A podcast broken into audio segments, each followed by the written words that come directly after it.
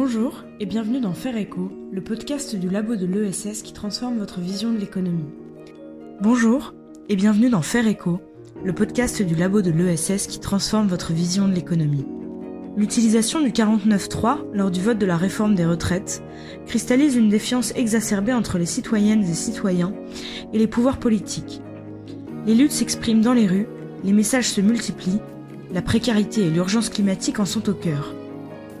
Notre étude, Réussir une transition écologique juste, dont les enseignements ont été dévoilés le 14 mars, souligne que l'ESS permet de répondre à ces enjeux et apporte une réponse systémique à l'injustice sociale et la catastrophe écologique.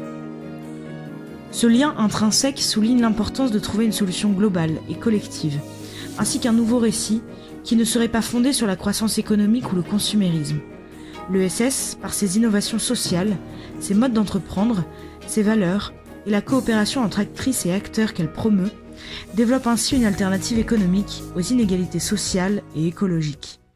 Bonjour Mathieu Sojo, vous êtes directeur mode de vie en transition à l'IDRI. Pouvez-vous nous en dire plus sur vos fonctions et les missions de ce think tank?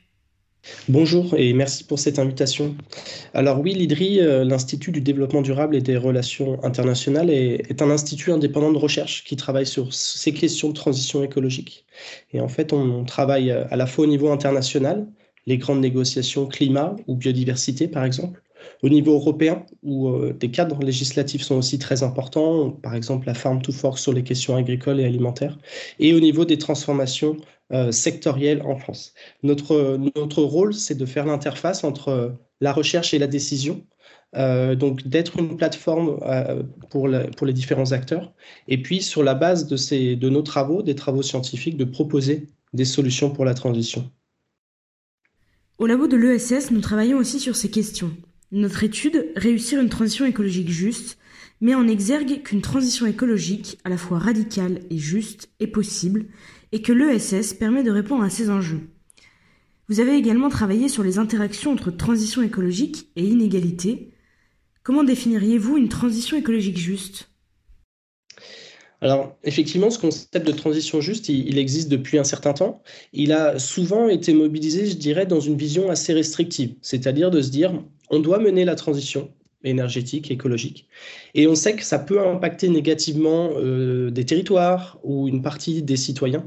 Et donc, on va essayer d'éviter euh, de les impacter négativement ou alors de les compenser. Donc, euh, on l'utilise à la fois dans une logique qui est, bah, si on ferme des mines de charbon ou des usines, comme on compense, comme on, gère un territoire.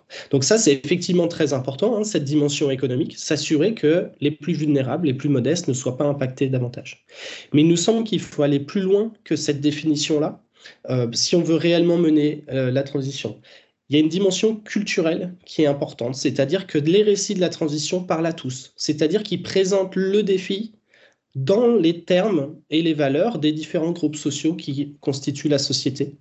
Euh, et d'ailleurs, la participation citoyenne peut être un formidable outil pour cela, c'est-à-dire de regarder les enjeux de mobilité, d'alimentation, d'agriculture, de consommation, non, seulement avec le regard, c'est normal, des experts, des scientifiques, de la société civile qui est mobilisée sur les questions écologiques, mais aussi de la diversité de la société qui va voir les problèmes et les solutions, peut-être avec d'autres lunettes. C'est ce qu'avait montré la conscience citoyenne en partie. Puis il y a une dimension politique qu'elle partage des efforts entre citoyens, mais aussi avec les acteurs économiques. Ça, c'est une question plus générale que simplement compenser une mesure en particulier euh, qui impacterait une partie de la société. Euh, c'est fondamentalement comment on mène cette transition, qui fait quoi, quels sont les efforts, comment ils sont partagés et, comment on, imagine des solutions qui embarquent tout le monde euh, dès la base. si, on, si je prends un exemple, est-ce qu'il s'agit d'aller vers une alimentation durable, accessible à tous, parce qu'on va avoir des, chèques ou des outils spécifiques pour les plus modestes? Ou est-ce qu'on pense, et peut-être qu'à court terme, on est obligé de faire ça, mais à moyen long terme, est-ce qu'on essaye de penser des solutions qui intègrent tout le monde à la base? Donc, donc voilà, ça permet d'avoir une vision euh, plus large. Un point qui me paraît très important, c'est d'éviter que pour les plus modestes, il y ait une forme de double peine, c'est-à-dire à la fois bah, la précarité, mais aussi finalement la non-reconnaissance de ce qu'ils font déjà d'un point de vue écologique, souvent y compris par, euh, par contrainte budgétaire, mais pas que. et puis finalement, d'avoir un discours, on va y revenir, parfois culpabilisant autour de la transition, alors que de toute façon, ils sont extrêmement contraints et qu'ils peuvent faire peu de choses. Et donc prendre en compte cette dimension symbolique-là, c'est très politique, mais c'est aussi très important pour pas nourrir des ressentiments. Vous mentionnez l'impact sur les plus modestes. Nous savons que les plus riches sont ceux qui ont l'empreinte écologique la plus élevée du fait de leur mode de vie. Est-ce qu'il suffirait donc qu'il n'y ait plus de riches pour résoudre le problème environnemental? Alors effectivement, on a, beaucoup d'études et de chiffres ces dernières années qui, pointent, qui analysent ces questions, et c'est une très bonne chose. Euh, je pense que ceux qui portent ces études veulent montrer que fondamentalement, le partage des efforts est central dans la lutte contre le changement climatique et beaucoup trop ignoré euh, par les pouvoirs publics. Euh, en pointant ces empreintes élevées qui, finalement reflètent des revenus élevés, euh, ces études, finalement, elles posent la question de la contribution des plus aisés, c'est-à-dire ceux qui ont finalement le plus de capacité pour la transition, du fait sur leur propre mode de vie, ils ont une plus grande maîtrise de leur vie en général, mais aussi le pouvoir lié à leur fonction, à leur statut social, à leur choix d'investissement. Il y a d'ailleurs une phrase dans le dernier rapport du GIEC qui est sorti au printemps dernier, qui dit bah, les plus aisés, en fait, peuvent avoir un rôle moteur dans la transition. Et force est de constater qu'aujourd'hui, euh, on ne le mobilise pas. Donc je pense que ces études, ce qu'elles pointent fondamentalement, c'est que résoudre le problème environnemental passe par une meilleure répartition des, richesses, parce qu'il nous faut bien faire face ensemble au choc de l'adaptation, bah, au choc des crises, euh, mais aussi aux frictions liées à la transition et que cette, euh, meilleure répartition des richesses, bah, c'est le liant euh, indispensable. Et donc pointer ces empreintes est une manière d'avoir ce débat. Vous avez évoqué notamment les pouvoirs publics. L'action publique pour la transition et plus largement le débat public sur le sujet a eu trop tendance à se concentrer sur le changement des comportements individuels, ce que vous décriez dans vos articles. En quoi ces mesures sont-elles contre-productives et comment penser la transition écologique à l'échelle collective? Alors effectivement, il y, a, de nombreux chercheurs qui, critiquent en fait cette sorte de politique des petits gestes ou cette politique des comportements euh, individuels. En fait, l'idée c'est de dire euh, derrière cette, politique, il y a l'idée de la responsabilité des consommateurs, des individus, des citoyens. Euh, et en fait, cette, cette hypothèse-là, qui n'est pas totalement contestable, mais elle rentre quand même en conflit avec la réalité, c'est-à-dire de nombreuses contraintes euh, pour mener sa vie, pour se déplacer, pour s'alimenter, pour euh, rénover son logement, etc. Donc c'est-à-dire que responsabilité doit aller avec une forme de liberté d'action, mais cette liberté n'est pas toujours satisfaite. Et par ailleurs, on va demander du coup une action euh, à des citoyens avec dans un monde extrêmement contradictoire euh, prenons un exemple, euh, à l'éloge de la frugalité lors euh, du, des confinements et de s'éloigner de la consommation, à la rentrée, le, ministère le ministre de l'économie a dit bah, les Français doivent dépenser leur épargne pour relancer l'économie. Et en fait, c'est normal, on est dans un moment de transformation où il y a ces injonctions contradictoires. Et on voit bien que si on fait reposer la responsabilité du changement à une échelle individuelle, on est pris dans ces contradictions sur lesquelles on n'a pas la main. Et donc, ce que pointent les chercheurs, c'est que, euh, d'une part, ça fait 20 ans qu'on a en partie cette approche de responsabilité individuelle, et ça ne marche pas. Donc, ce n'est pas à la hauteur des enjeux. Ensuite, il y a le risque que, en pointant cette responsabilité, on ne pointe pas assez celle des grands acteurs privés, des acteurs publics, c'est-à-dire ceux qui ont des effets systémiques sur la façon dont nos sociétés fonctionnent. Ça a été aussi étudié par les chercheurs. Et donc, ça peut générer de la désillusion, de la frustration, voire du ressenti entre citoyens. Et ça, évidemment, c'est un gros problème pour la transition. Je le clarifie, mais ce qui est critiqué, c'est pas l'action individuelle. Chacun est évidemment libre de le faire. Évidemment qu'il faut des initiatives qui viennent du terrain, de la société civile, qui poussent chacun à s'interroger sur sa mobilité, son alimentation, à voir ce qui peut changer. Euh, mais ce qui est critiqué, c'est quand ça devient une politique publique privilégiée sans que ça soit cohérent avec le reste de la société. Et, je citerai une, formule de Sophie Dubuisson-Kellier, euh, sociologue, qui résume ça, qui est, euh, bah, on, demande aux gens d'être sobres dans une société d'abondance. Et donc, évidemment que ça ne peut pas fonctionner, euh, et qu'il faut du coup transformer ça dans un changement plus collectif. ça, va le niveau de, langage jusque-là C'est parfait. vous parliez de, de ressenti, le passage de la dimension individuelle à la dimension collective. Le ressenti, nous y venons. Le passage de la dimension individuelle à la dimension collective suppose d'avoir confiance. Face aux injonctions individuelles, on peut en effet se dire Pourquoi ferais-je des efforts si les autres n'en font pas? On constate parfois un certain scepticisme envers ses concitoyens, mais aussi et surtout envers les institutions et le système. Comment expliquer la montée de cette défiance? Cette question de la, défiance, de la confiance, évidemment, est très vaste, très complexe. Beaucoup d'auteurs, de, chercheurs s'y sont intéressés, euh, notamment en France. Euh, par ailleurs, évidemment, il y a la défiance envers euh, les pouvoirs politiques, la défiance entre citoyens. Et puis évidemment, rappelons qu'il y a une diversité au sein de la société. Il y a des gens qui sont plus dans des situations de confiance et d'autres de défiance. Si on peut résumer, et encore une fois, ça oublie certainement des choses, mais en lisant un certain nombre d'auteurs, il y a un certain nombre d'explications pourquoi dans ces 20-30 dernières années, on a pu avoir ces phénomènes de défiance. D'une part parce que euh, on vit dans des sociétés très complexes, techniquement, scientifiquement. C'est le monde est parfois moins lisible pour les citoyens. Euh, le fait que le marché euh, prenne une place aussi importante conduit à des formes d'atomisation, d'individualisation, c'est-à-dire que les structures traditionnelles sociales se sont amoindries. il y a des territoires aussi qui ont vu des lieux de socialisation, les services publics disparaître. et puis, quelque chose qui paraît hum, fondamental, c'est que euh, il y a eu une sorte de déclassement économique de certaines parties de la population lors des, dernières décennies, avec un contexte de mondialisation, d'innovation technologique, qui a mis beaucoup de pression euh, sur notamment les, personnes les moins qualifiées. Euh, et donc, on, observe que ben, cette économie dérégulée, elle a des impacts sociaux, notamment pour ceux qui sont les plus contraints dans, cette, dans ce système économique. Et ce qu'observent des, auteurs comme des chercheurs à Sciences Po autour de Yann Algan, c'est que on observe une corrélation entre la confiance interpersonnelle et le bien-être, la satisfaction dans la vie.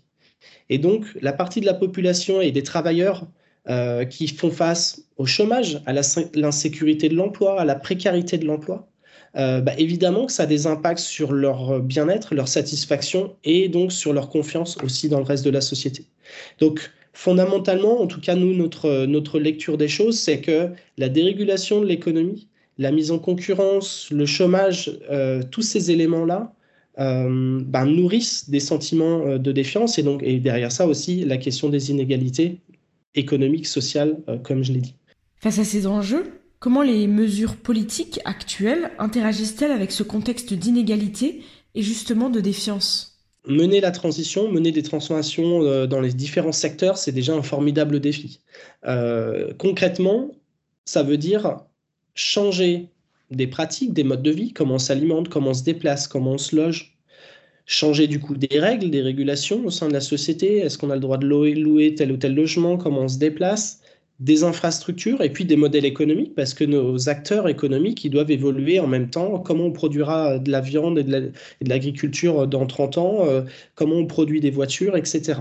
Et donc là, on voit bien, on est face à un défi. Euh, on parle de plus en plus de planification. Disons qu'il faut un chef d'orchestre public euh, qui organise ces changements parce qu'ils ont besoin de bouger les uns avec les autres.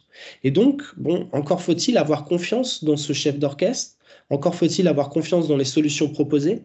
Euh, on voit par exemple à quel point le véhicule électrique peut être, euh, ben, être l'objet de, fausses rumeurs, de fausses informations. et ça, évidemment, ça rend tout très compliqué. Et donc, et encore faut-il aussi avoir les capacités de suivre le mouvement, d'y participer. Donc, de manière générale, c'est très dur de gouverner, de trouver les bonnes politiques, de s'assurer qu'elles sont mises en œuvre dans une société où la confiance est faible, où du coup il faut euh, du contrôle, il faut euh, euh, mobiliser plus de ressources, etc. Donc ça, c'est vrai que ça nous paraît être un nœud important. Et puis, on est aussi dans une phase où spécifiquement, là, bah, on parle de sobriété, mais c'est ce que je disais avec les changements de pratique, une mode de vie. on demande aussi bah, à tous les échelons de la société de repenser une partie de leur consommation. Évidemment, pourquoi le faire si je n'ai pas confiance que les autres acteurs, citoyens, le feront? Euh, bon, bah ça, c'est évidemment un, caillou dans la chaussure euh, qui est, euh, très problématique. Si cette défiance impacte la réussite d'une transition écologique juste, quelles solutions pour rétablir la confiance sociale? Évidemment, encore une fois, c'est une question euh, très vaste euh, et qui, qui, a trait à la façon euh, de faire de la politique, à la façon d'organiser aussi l'économie, la place de chacun dans son emploi, etc. Autant de choses dont je ne suis pas expert du tout. Nous, on s'est posé la question à travers une entrée spécifique qui était ce plan sobriété, cet appel à la sobriété du gouvernement à, l'été, à l'automne dernier, et en se disant, mais finalement, à quelles conditions cet appel peut être reçu, mis en œuvre. Euh, et nous, finalement, on faisait le lien avec la question de l'équité. En disant, mais finalement, euh, euh, quand on demande ces changements-là, comment on s'assure qu'il y a de l'équité? Parce que quand on regarde les sondages d'opinion, les études, ce qui ressort en un pour rendre acceptable ces changements-là, c'est un partage des efforts justes. et donc, donc nous, ça nous paraissait important de, ben, d'aller beaucoup plus loin euh, dans la prise en compte des iniquités qui sont soulevées par les citoyens, par les débats, on, l'a vu l'été dernier, y compris avec la sécheresse, euh, de, de s'assurer aussi qu'il y a des actions symboliques fortes, mais qui peuvent démontrer la solidarité euh, dans un moment de crise. et puis un effort aussi très important d'exemplarité, de redevabilité de la part de la puissance publique et des grands acteurs privés. Si je résume, il y a des plans, il y a des annonces, on dit que on va mettre ça et ça en place, mais ça nous paraît très important de, faire un point sur, bah voilà, qui a fait quoi, avec quels résultats, euh, pour mettre en scène aussi que le fait que les différents acteurs font leur part du travail. Euh, quelque chose qui nous paraissait euh, aussi très, très important, c'est qu'il y a des, il y a des mesures comme ça qui sont bien identifiées et qui cochent plusieurs cases. La rénovation des logements pour les plus modestes, ça c'est quelque chose qui fait consensus d'une certaine manière. C'est symboliquement fort et ça montre que dans cette transition, on embarque tout le monde et qu'on fait un, effort important pour que tout le monde euh, soit, soit dans cette logique de transition. Et donc, voilà, il y a des choses comme ça qui sont de l'ordre à la fois qui sont très efficaces pour la transition, mais qui peuvent être aussi symboliques euh, et qui permettent de dire, eh ben, euh, on, est, tous dans le même bateau euh, et on avance. Quelque chose qui nous paraissait également important, c'était d'assumer, encore une fois, hein, de demander plus à ceux qui peuvent plus d'assumer le fait que dans un moment de crise comme ça, tout le monde n'est pas égal devant la contrainte et devant ce qu'on peut faire. Et encore une fois, ça peut se faire à un niveau, dans un premier temps, très politique, très symbolique. Mais, euh, mais aujourd'hui, on n'est on pas dans cette euh, logique-là. Euh, et, ça nous paraît vraiment en fait assez central, avec y compris la notion de contrat social sur laquelle on va revenir. Hein. C'est vraiment est-ce qu'on demande plus à ceux qui, qui sont les gagnants finalement du modèle économique et qui pourraient faire plus? À propos de la restauration de cette confiance, dans l'un de vos articles publiés sur l'IDRI, vous évoquez l'importance des tiers de confiance, qui sont-ils et comment les mobiliser? À propos de la réparation de, cette défiance, euh, dans l'un de vos articles publiés sur l'IDRI, vous évoquez l'importance des tiers de confiance. Qui sont-ils et comment les mobiliser? Alors, effectivement, c'était une, des conséquences qu'on tirait de notre analyse, c'est de dire bah, évidemment qu'il n'y a pas de solution totalement simple comme ça à une crise de confiance, qui est d'ailleurs concernant les, les acteurs euh, politiques est bien étudié par le CEVIPOF, un centre de recherche de Sciences Po qui fait des séries longues et qui permet de voir où on en est, mais de se dire, bah, en fait, c'est la société, c'est pas un face-à-face entre l'individu, le citoyen et l'État, évidemment. Euh, on observe par exemple que les représentants locaux, comme les maires, euh, jouissent d'une meilleure confiance des citoyens, euh, qu'il y a un ensemble d'acteurs de proximité, qu'ils soient acteurs associatifs ou services publics, qui sont en lien direct avec la population et qui, eux aussi, euh, peuvent encore avoir des niveaux de confiance importants, participer à cette cohésion de la société. Si on prend l'exemple euh, de l'alimentation, il y avait une étude du, RAC et de Solagro qui décrivait en fait tout un tas d'acteurs qui constituent finalement des acteurs avec qui on parle l'alimentation, nos, médecins, les pédiatres, des infirmiers, des assistants sociaux, des institutions euh, locales, euh, et puis aussi des acteurs numériques, des applications, qu'elles soient portées par des associations ou par euh, d'autres, qui sont souvent des tiers de confiance aussi pour les consommateurs. Donc je pense que là-dessus, il y a, y a des choses à faire dans chaque secteur, de se demander qui est le bon acteur. pour mettre en œuvre, on a des collègues qui réfléchissent au leasing social des véhicules électriques et de se dire, mais finalement, est-ce qu'il ne faut pas passer par les points de vente et les gens que les, les personnes connaissent déjà, euh, les garagistes, euh, voilà, des, référents proches. Euh, et donc, ça, ça, ça, dessine aussi une façon de faire des politiques publiques qui est un peu différente. Je pense que l'État, clairement, l'a compris, l'a intégré. L'année dernière, on a débattu du chèque alimentation durable avec l'idée d'un dispositif national. Et devant la complexité, finalement, l'État s'est aussi dit, ben, finalement, c'est pas nous, peut-être, qui avons les clés et la solution depuis Paris et qu'il y a plutôt une diversité d'actions locales qui vont, trouver des solutions. Donc voilà, ce n'est pas la, panacée, mais dans différents secteurs, on peut essayer d'identifier euh, des acteurs pivots comme ça pour aider à la transition. C'est une vision que nous partageons au labo de l'ESS, qui invite notamment à se concentrer sur la méso-économie et donc sur le territoire. Dans vos écrits, vous rappelez que nos sociétés se fondent sur un contrat social, c'est-à-dire sur une convention tacite et librement consentie entre les membres du corps social, entre les gouvernés et les gouvernants, entre l'individu et l'État. Cet accord implicite nous permet de coexister pacifiquement. Dans un contexte d'urgence écologique, vous notez justement la nécessité de définir un nouveau contrat social. Pouvez-vous nous expliquer pourquoi et quels seraient ces autres leviers sociaux? En fait, ce concept, il nous paraît euh, super utile pour comprendre la nature euh, des crises, mais aussi la nature de ce qu'on doit mobiliser peut-être pour en sortir.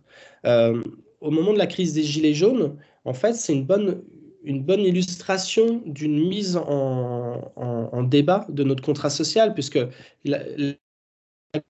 goutte qui fait déborder le vase, bah, c'est une question économique, une question de, pouvoir d'achat liée à des, taxes, à, de la fiscalité.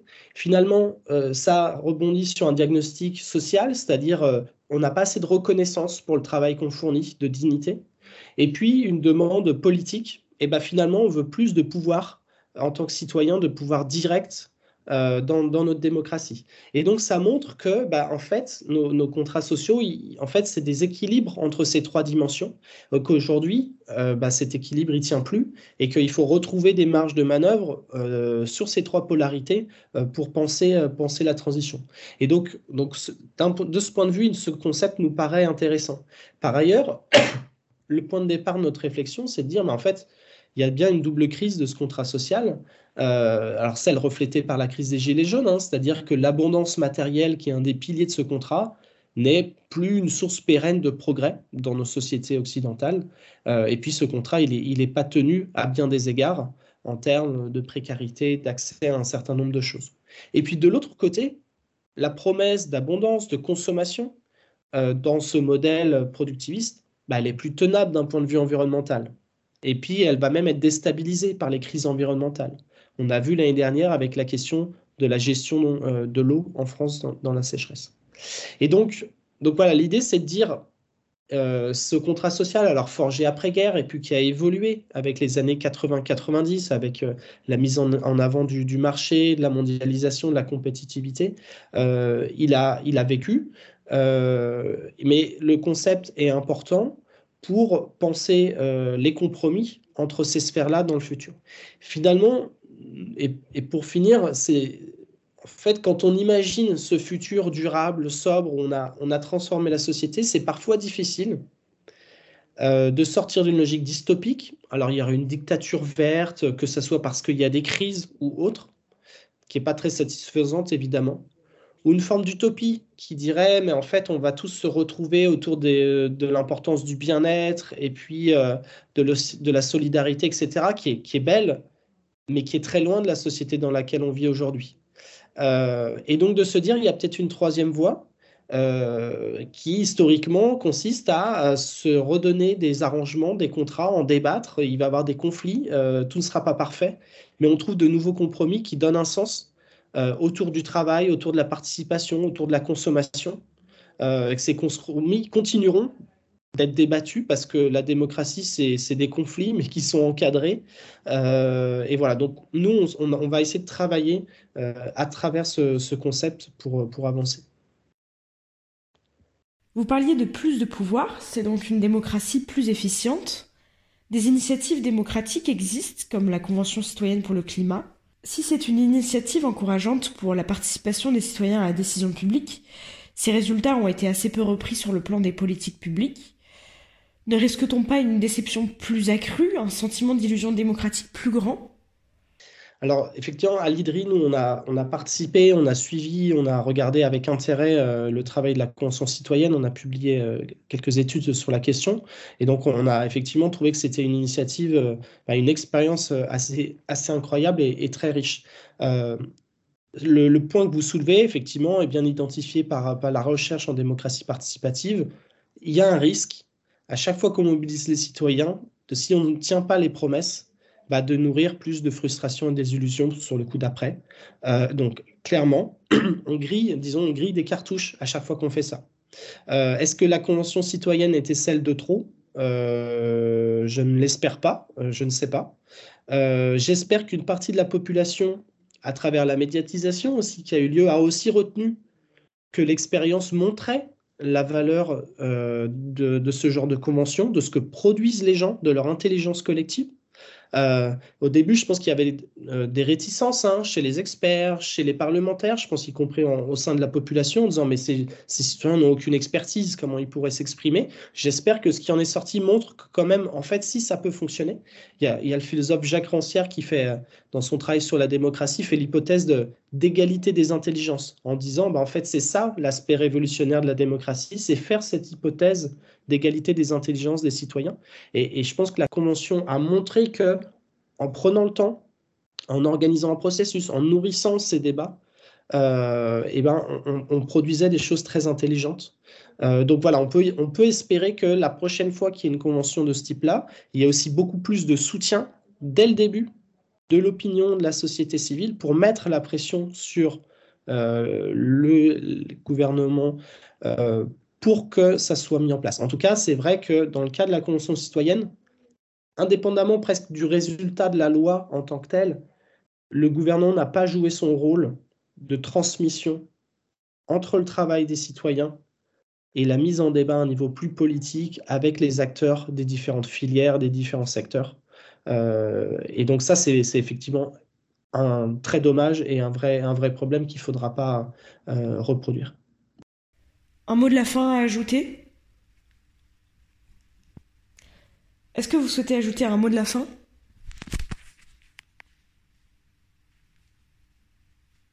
Un dernier mot pour conclure? Je pense qu'à travers ces, réflexions sur la transition juste, le fait que de plus en plus d'acteurs se mobilisent sur cette question écologique, y compris les acteurs euh, de la précarité, du social, de l'ESS, euh, je pense qu'en fait, on voit de mieux en mieux que cette transition, elle peut parler, elle parle déjà en fait à toute la diversité de la société, au-delà des préjugés, des idées reçues qu'on peut avoir. Euh, oui, les plus modestes aspirent à une meilleure alimentation, à une alimentation plus saine, plus durable. Ils, le font peut-être de manière différente, avec des références peut-être un peu différentes que le reste que d'autres groupes sociaux, mais ils sont pas arc-boutés contre, par exemple, comme on pourrait certains euh, le pensent. Et ça, ça peut être dans d'autres euh, secteurs. Il y a des co-bénéfices pour euh, les différentes parties de la société. Donc, je pense que plus on avance, plus on se rend compte que oui, on peut, on peut trouver un projet, et vous le disiez en introduction, qui soutient finalement du progrès social, de l'émancipation. Ça nécessite euh, de, de regarder ce projet de transformation avec plein de lunettes différentes, s'ouvrir. Alors, d'un point de vue scientifique, eh ben, que les sciences humaines et sociales prennent toute leur place pour penser euh, cette transformation. Et puis du côté de la société civile, je l'ai dit, euh, pour voilà, trouver des solutions, pour trouver des façons de penser, de parler, de mettre en œuvre cette transformation euh, qui fonctionne pour tous. Merci beaucoup à mon invité Mathieu Sojo. Pour en savoir plus sur la transition écologique juste et accéder aux différentes publications sur le sujet, je vous invite à consulter les travaux du labo de l'ESS au www.lelabo-ess.org. Vous pourrez également retrouver l'ensemble des travaux de l'IDRI et de Mathieu Sojo sur www.idri.org. Quant à moi, je vous retrouve au mois de mai pour une nouvelle thématique. L'éducation populaire sera à l'honneur. En attendant, vous retrouverez l'ensemble de nos podcasts sur Faire Echo et nos différentes actualités sur les réseaux sociaux. À bientôt!